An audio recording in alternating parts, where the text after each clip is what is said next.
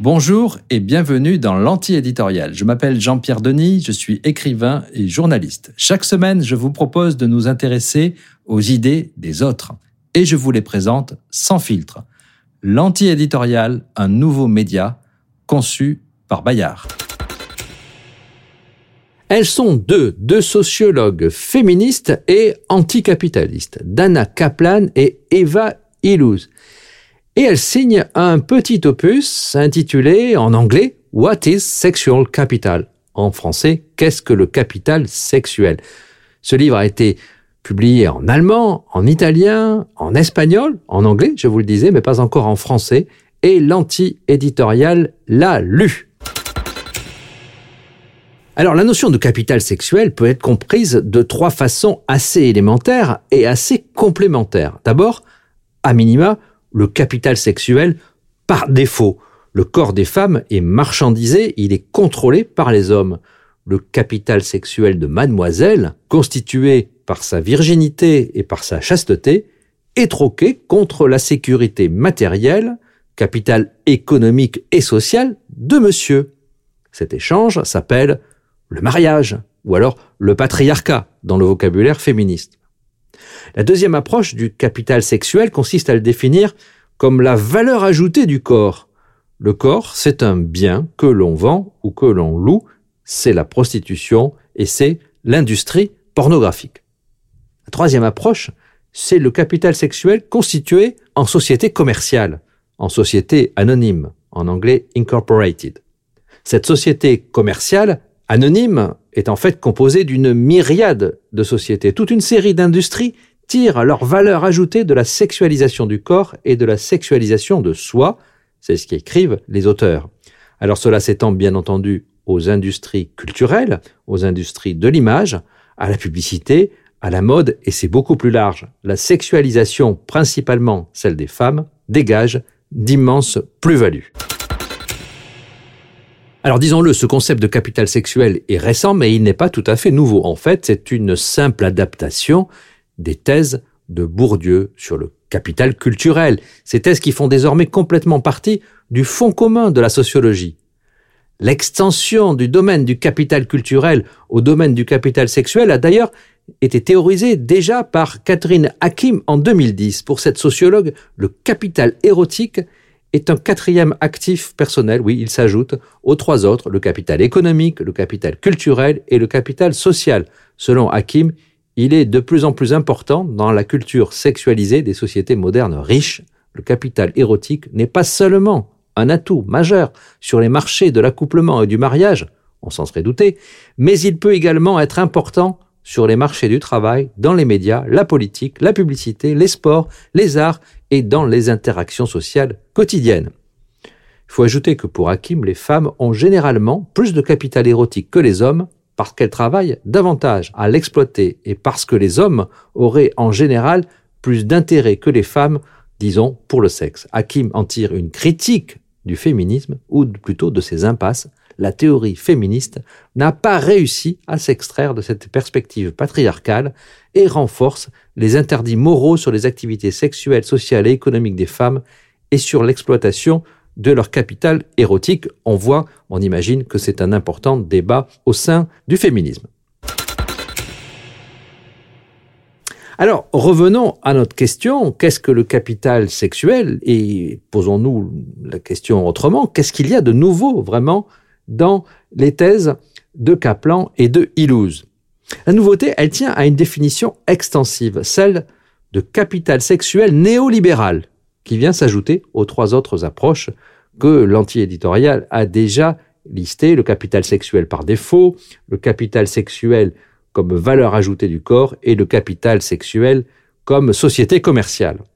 Alors, le capitalisme, explique Kaplan et sa consoeur Illouz, brouille désormais les frontières entre la sphère de la reproduction et celle de la production, entre la production matérielle et la reproduction sociale, mais aussi entre le sexe domestique offert et d'autres formes de travail rémunéré. Alors un article d'Illouz et Kaplan sur les formes du capital sexuel, publié dès 2017 par la revue Esprit, note d'ailleurs en français une bonne idée du sujet. La logique du marché s'est introduite dans l'intime. Désormais, l'expérience et la performance priment sur l'engagement.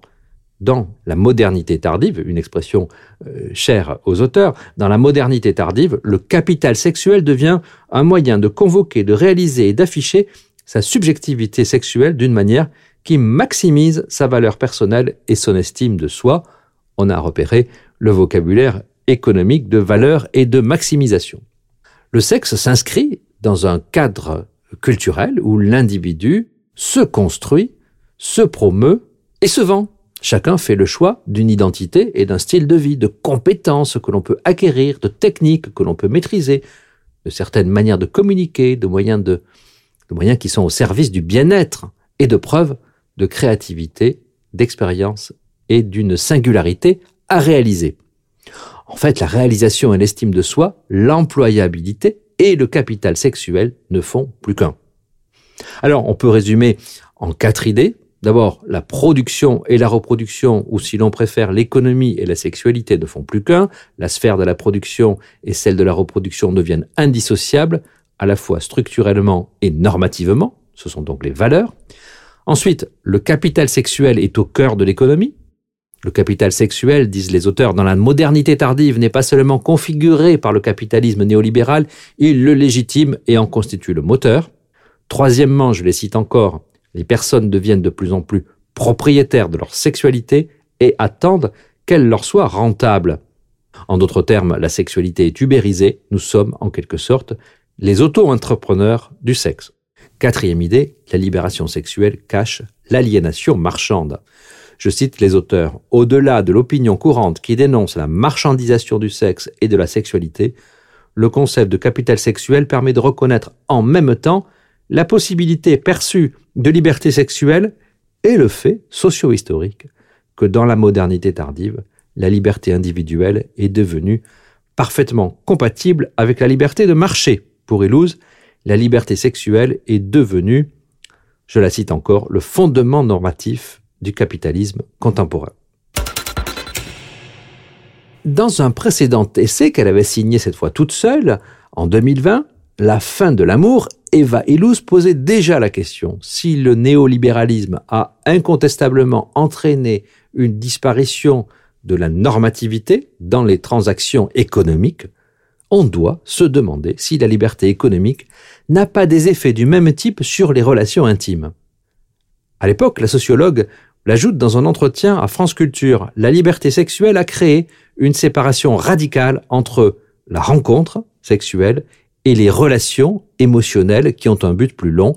Cette séparation crée beaucoup d'incertitudes et de chaos dans les relations amoureuses. Alors elle était consciente, Eva Illouz, que ces thèses pouvaient sembler un peu à contre-courant, voire euh, moralisatrices. Alors elle vous prie de bien vouloir ne pas la juger réac. Elle l'affirme, je n'ai aucun projet conservateur. Pour elle, la liberté sexuelle a été récupérée par des forces qui lui étaient étrangères comme le capitalisme et les industries du moi.